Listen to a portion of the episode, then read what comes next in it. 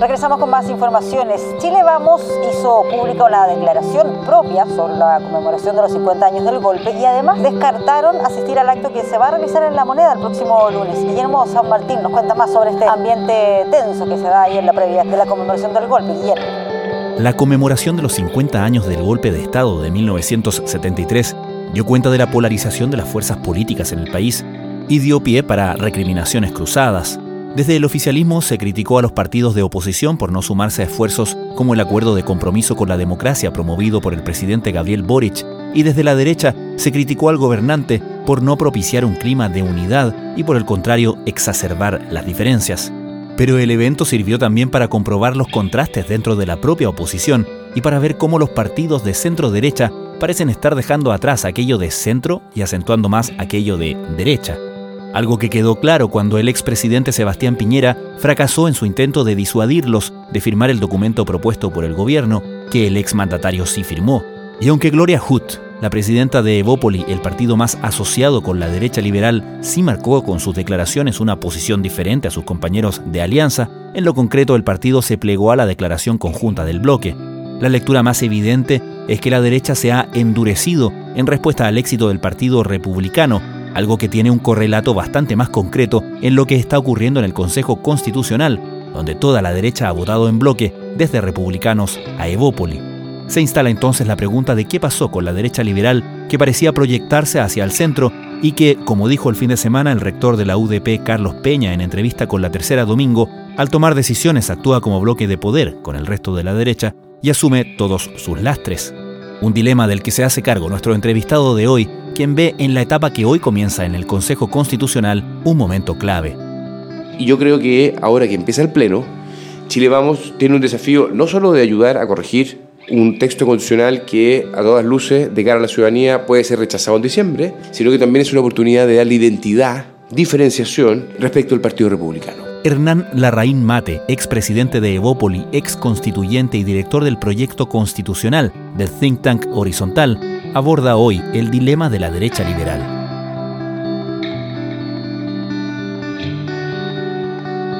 Desde la redacción de La Tercera, esto es Crónica Estéreo. Cada historia tiene un sonido. Soy Francisco Aravena. Es viernes 15 de septiembre.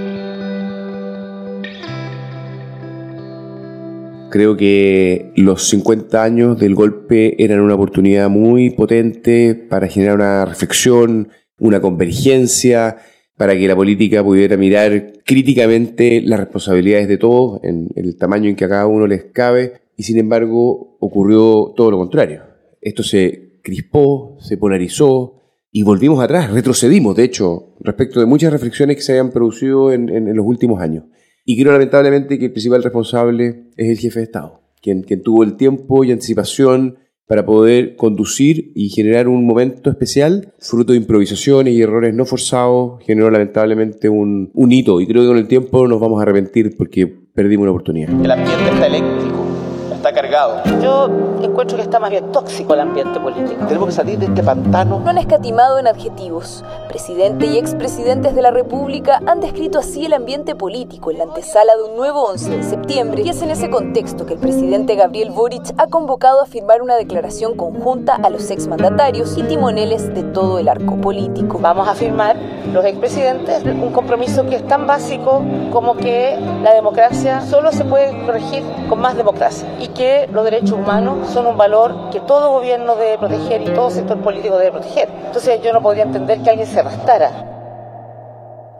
Ahora cuando hablamos de retroceso, mucha gente tiene encima el retroceso en el discurso de la derecha y de la centro derecha, sobre todo si se contrasta con lo que se dijo y las reflexiones que se hicieron, las declaraciones que se hicieron hace 10 años, cuando se cumplieron 40 años del golpe de Estado. ¿Vives también, percibes también ese retroceso? Yo creo que la polarización que afectó esta conmemoración de los 50 años efectivamente influyó en la izquierda y en la derecha. ¿eh? Y en la derecha, creo yo, fue muy, muy gráfico, fue muy visible. Yo creo que hubo literalmente un pinochetismo que volvió a aparecer.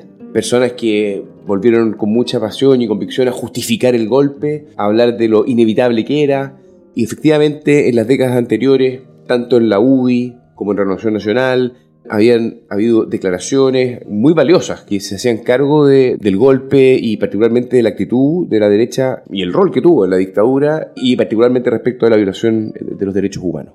Así que yo sí, yo creo que, que la derecha tuvo eso y aquellos que hemos estado en posiciones críticas respecto del golpe, también de la responsabilidad que tuvo la UPE y obviamente respecto a la dictadura, que hace 10 años hicimos una declaración bastante trabajada y profunda, crítica, más bien tuvimos poca presencia. Las luces se las llevaron esa derecha más, más dura y creo que debimos haber tenido o nos debimos haber anticipado eso y tener mayor nitidez. Con todo, personas como Gloria Hood dijeron que el golpe era evitable. Volvimos a poner arriba de la discusión esta declaración pero siento que pudimos haberlo hecho con más, más fuerza. La declaración, y a mí me importa mucho que las personas la lean en su profundidad, porque apunta y el título, desde el título, habla del quiebre democrático. La democracia está en riesgo cuando validamos la violencia, la democracia está en riesgo cuando no se respetan los derechos humanos. pero, pero, en el, pero yo le pregunto específicamente de lo que pasó hace 50 años, o sea, cuando no se habla eh, de dictadura, de golpe, eso tiene una carga, evidentemente, una carga histórica, pero que son hechos objetivos. Lo que fue no fue un gobierno democrático. ¿Por qué se omiten conceptos eh, relevantes ¿no? para la historia política? Sí, hablemos de esa declaración porque efectivamente cuando salió originalmente ese día año eh, fue un punto importante de marcar una diferencia, de marcar de alguna manera una nueva propuesta, de hacer una derecha que rompiera en ese sentido con, en cierto sentido, el lastre que ha significado y que significó históricamente para la centro derecha ser eh, partidario de la dictadura. Y uno lee que en justamente el acto explícito de republicar esa carta, hay también una declaración, ¿no? Hay una cierta, quizás, grito de resistencia. Claro, yo creo que varios que trabajamos y publicamos esa carta, cuando vimos que estos 50 años más bien iban en la dirección opuesta a lo que pasó para los 40 años. Bueno, tomamos esa declaración, la republicamos y, en la medida de lo posible, en un día que fue muy ruidoso, que fue el mismo 11, buscamos hacer ¿cierto? Un, un, statement, una declaración. No solo respecto a lo que dijimos hace 40 años, sino sobre la importancia que tenía decirlo ahora.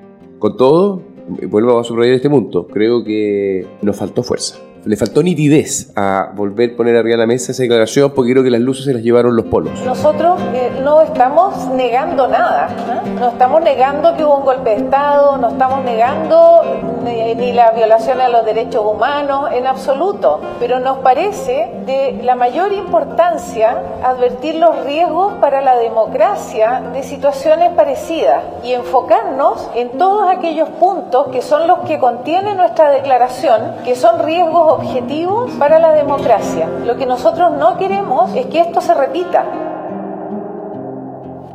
También naturalmente pasa en la política que las luces se los llevan quienes tienen cargos y quienes responden a esos cargos, ¿no? ya sea cargo, a cargo, valga la redundancia, de partidos políticos o que tienen cargos de elección popular. Y uno puede ver, y eso pasa en la dinámica de la política en todas partes, que las declaraciones se hacen más mirando al electorado cuando tienes una elección a la vuelta de la esquina o cuando tienes que de alguna manera cuidar una posición y que quienes hablan más libremente son quienes no están cuidando esas posiciones actualmente. Tu caso, por ejemplo, que ahora estás a cargo de Horizontal, que es un think tank, o por ejemplo Jaime Belolio de la UDI, que habló con toda libertad y marcó una diferencia muy clara respecto de lo que está diciendo su partido ahora. ¿Cómo aprecias tú ese clima interno, esas diferencias internas y cómo de alguna manera se exacerban en estas circunstancias? Sin duda que aquellos que no tenemos cargos tenemos una libertad pero también es cierto que varios que sí tienen cargo, y vuelvo a repetir el caso de Gloria Hood, presidenta de Bópoli, consejera constitucional, bueno, entre otras cosas, se metió en ese debate sobre lo evitable o inevitable del golpe. Pero más allá de todo, creo que esto no pasa por si tienes o no un cargo. Yo creo que la derecha se endureció en esta materia y también, al igual que la izquierda, tiene en perspectiva una dimensión electoral. Y hoy día hay derechas, hay varios partidos, cuatro de hecho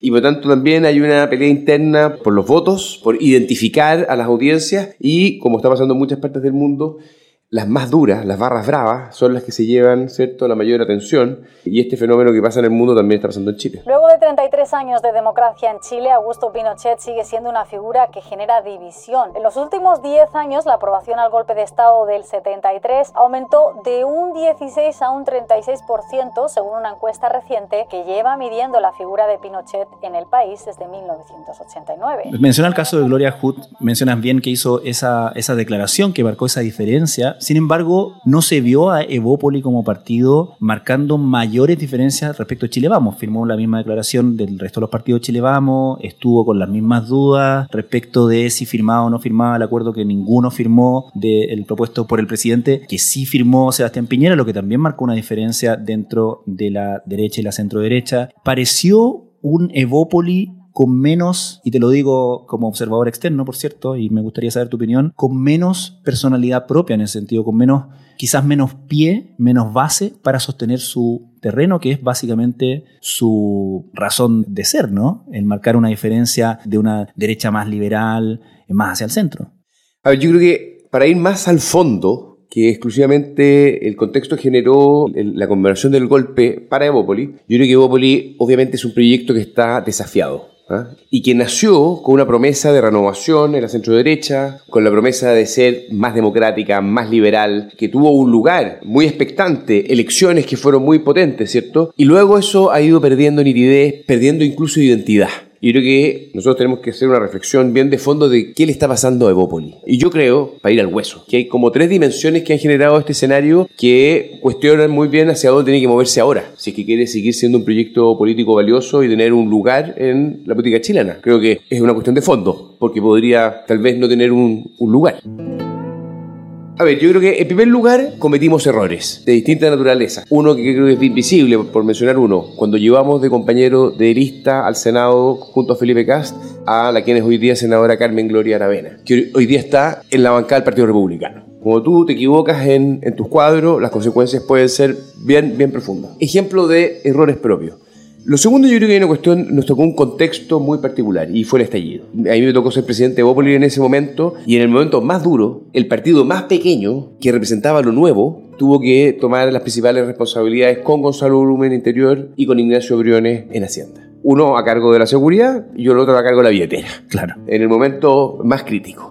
Luego vino incluso la pandemia. ¿cierto? Entonces, lo que quiero transmitir es que nosotros pusimos todo nuestro capital, nuestro acotado capital, y yo creo que por responsabilidad valió la pena, pero implicó un costo para el proyecto brutal, brutal. Tanto por, lo que, por las situaciones en materia de derechos humanos como lo que significó apretar la billetera en un minuto en que la ciudadanía decía, dame, votamos en contra de los retiros, porque consideramos que era una política irresponsable, pero con un costo asociado muy fuerte. O esa es como una segunda dimensión. Y hay una tercera, que yo creo que es, que es más política y tiene que ver con una cosa más global, ¿cierto? Y es que la política de los proyectos de centro-derecha, reformistas, gradualistas, dialogantes, han perdido nitidez. Y más bien los proyectos más radicales en Chile hoy día lo nuevo es el Partido Republicano, ¿cierto? Eso es lo sexy. El eje de lo nuevo que nosotros tuvimos su momento rápidamente se movió a republicano y pasamos a ser lo viejo. Entonces el conjunto de estas cosas nos ha hoy día y nos tiene, creo yo, en una situación de búsqueda de identidad y algunos estamos pensando y trabajando en eso porque creo que proyectos como el de Bopoli eh, son valiosos. Claro, de repente eh, es en los momentos malos, los momentos adversos donde se prueba la viabilidad de ciertos proyectos políticos, ¿no? Cuando no tienes justamente, por lo menos fácilmente al electorado de tu lado en ese sentido, ¿no? Claro, claro, en el extravío donde muchas veces, porque estás buscando, puedes encontrar una nueva hoja de ruta. Naciste en un contexto y con un proyecto.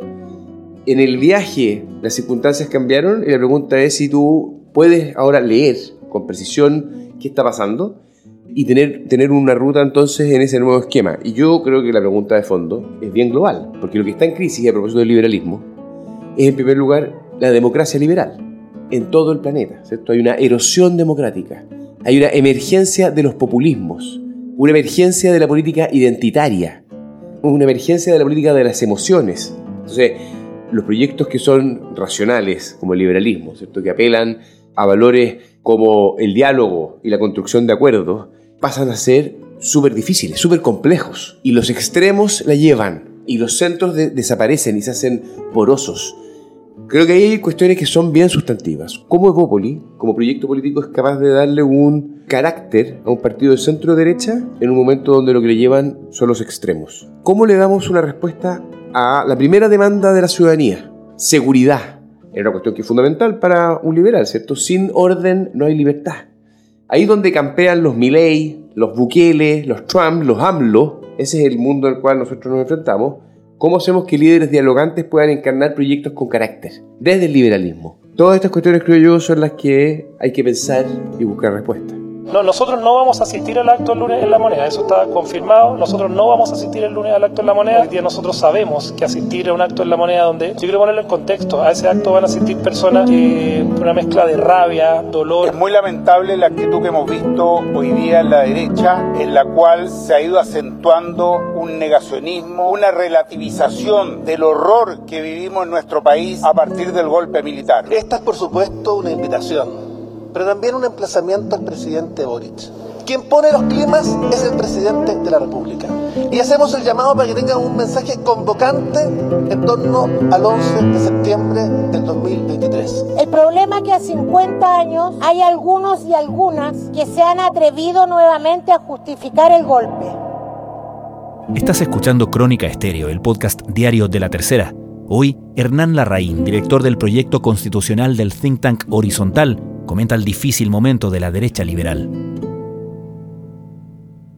La entrevista que dio el rector Carlos Peña en la tercera domingo el fin de semana pasado inscribió, diría yo, un par de, citas bien eh, recordables en torno a este asunto. ¿no? Te voy a leer un par porque me gustaría saber tu reflexión y tu opinión al respecto. Dice, alguna vez abrigamos la esperanza, una tibia esperanza, habría que agregar, de que apareciera una derecha democrática, liberal. Pero la derecha se ha mostrado como es, aferrada a su trauma de la UP e incapaz de desprenderse de la dictadura. Esto hablando naturalmente de la conmemoración de los 50 años del golpe de Estado. Luego dice, ¿hay una derecha modernizadora? Por supuesto, pero en su bloque de poder está trufada, mechada, con componentes aristocratizantes e hispanistas. De ahí esta tontería de darle rango constitucional al rodeo, de ahí también este liberalismo descafeinado que se niega a permitir el aborto tal como ayer se oponía al divorcio y antes a la igualdad de los hijos. Quizás algunos sean liberales, pero al tomar decisiones actúan como bloque de poder y asumen todos sus lastres. Evópoli es un ejemplo notable de esto. ¿Qué te parece? Con cariño el rector. Con cariño. Eh, me parece que, que abre una buena reflexión creo que hay puntos que incluso suscribo, digamos, y lo, decíamos respecto del golpe. ¿ah? La derecha que se vio fue más bien una derecha que justifica el golpe, no que lo condena, que lo considera inevitable y no la otra alternativa. Ya conversamos de eso. Yo creo que hay que hacerse cargo de que faltó nitidez a aquellos que hemos tenido una postura crítica respecto de, de ese momento de la historia. Ahora, dice varias cosas el rector, y quiero partir tal vez por el tema del liberalismo descafeinado y el caso del aborto que dicho sea de paso, yo estoy de acuerdo. Y... Pero el punto, creo, y aquí es donde difiero yo con la crítica del rector, es que el problema de Evópoli y del liberalismo de centro derecha, de centro, de izquierda, no es la agenda valórica. No es el aborto, no es, dicho sea de paso, en Chile tenemos matrimonio igualitario, adopción no parental, ley de identidad de género y estamos cerca de tener eh, la eutanasia. ¿Ese es el desafío realmente? Y yo creo que eh, no ya lo hablábamos, es la democracia iliberal, es el, el wokismo, la política identitaria, la que hace enfrentar a los valores del liberalismo, independiente de donde esté en el espectro político, hacer proyectos de minoría, de personas que no son capaces de transformarse en un proyecto que represente a muchas personas. Entonces, yo creo que hay que salir de la fijación de la cuestión valórico-cultural y más bien concentrarse en una cosa donde todos los liberales, bien transversalmente, deberíamos ver como un adversario en común. Y es el populismo, de donde venga, es el uso del el tribalismo versus los valores individuales, de las emociones versus la racionalidad. Y todo eso, creo yo, es un desafío común que tiene el liberalismo. Sí, quizás los temas valóricos sirven como de alguna manera medio de contraste, ¿no? Como, como asuntos que pueden exacerbar diferencias dentro de un mismo bloque, por ejemplo, para distinguir dónde están las grietas y en ese sentido sirven como ejercicio casi retórico, pero también llegan a la práctica, por ejemplo, con lo que actualmente está sucediendo, porque ya pasamos el, el aniversario del 11 de septiembre, pero lo que está ahora en curso y que tiene mucha importancia es el proceso constitucional. Y en el proceso constitucional, uno entiende que el poder principal lo tienen los consejeros republicanos porque son objetivamente, matemáticamente una mayoría. Pero uno ha visto hasta el momento a la centro derecha votando todo en bloque. Uno no ha visto rupturas de decir, perdón, yo soy, y no es por personalizarlo, pero es, es la consejera constitucional de, de Evópoli, por eso la traigo a colación. Yo soy Gloria Hood y no estoy de acuerdo con esto y voy a votar en contra de esto. O no voy a concurrir con mi firma a esto porque no me parece importante y porque no estoy de acuerdo con ponerlo en la constitución. Hasta el momento se ha visto que efectivamente hay diferencias, pero que a la hora de firmar, a la hora de cerrar la negociación, ha estado en bloque, ha estado muy disciplinada. De hecho, la centro derecha con la canción que está cantando el Partido Republicano, ¿o no? A ver, comparto la crítica y la he dicho públicamente hace varios días, digamos. Se equivoca Chile Vamos en asimilarse al Partido Republicano y lo que está ocurriendo en el Consejo Constitucional es de total evidencia. ¿cierto? Una serie de enmiendas que son materias que no deberían ser parte de una constitución. Pensemos en el tema de la cueca, pensemos en, en las modificaciones sobre la vida del que está por nacer, ¿cierto? constitucionalizar las AFP o la ISAPRE, el tema de las contribuciones, en fin, todas esas materias han ido con votos de Chile Vamos. Y yo creo que eso es un grave error. Si tú quieres votar por esa derecha más dura, vota por el original, no por la copia. Chile Vamos es un proyecto distinto, tiene una historia, es una coalición de centro-derecha y creo yo debe marcar diferencias. Y en el caso del tema constitucional, debe votar evitando que cuestiones identitarias, cuestiones que son de política pública, estén en un texto. Nosotros creemos en condiciones más bien minimalistas, que habiliten a la democracia a hacer los, cambios. Lo hemos defendido tanto. Y también apoyar, por ejemplo, cuestiones como la paridad de salida, cuya fórmula, la del anteproyecto de los expertos, es valioso. Y Gloria Hood la ha apoyado públicamente. Y tal vez no con todas las luces, pero ella se ha omitido de algunas cuestiones que son importantes porque se diferencia. Ahora, es cierto que un voto no hace la diferencia. Y yo creo que ahora que empieza el Pleno, Chile Vamos tiene un desafío no solo de ayudar a corregir un texto constitucional que a todas luces de cara a la ciudadanía puede ser rechazado en diciembre, sino que también es una oportunidad de darle identidad, diferenciación respecto al Partido Republicano, porque son proyectos distintos y yo creo que la ciudadanía lo puede percibir si que Chile Vamos marcó los puntos.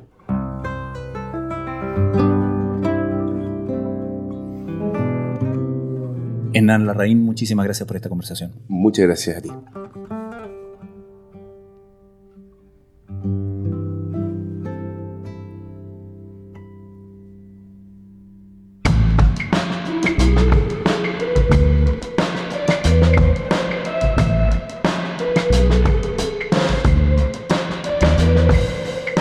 Crónica Estéreo es un podcast original de La Tercera. La edición y conducción es de quien les habla, Francisco Aravena. El diseño y postproducción de sonido son de Michel Poblete. Nuestro tema principal es Say Again de Citadel. Escucha todos nuestros episodios en Spotify o en tu plataforma favorita de podcast y en latercera.com. Nos encontramos pronto en una nueva entrega de Crónica Estéreo. Cada historia tiene un sonido el podcast diario de la tercera.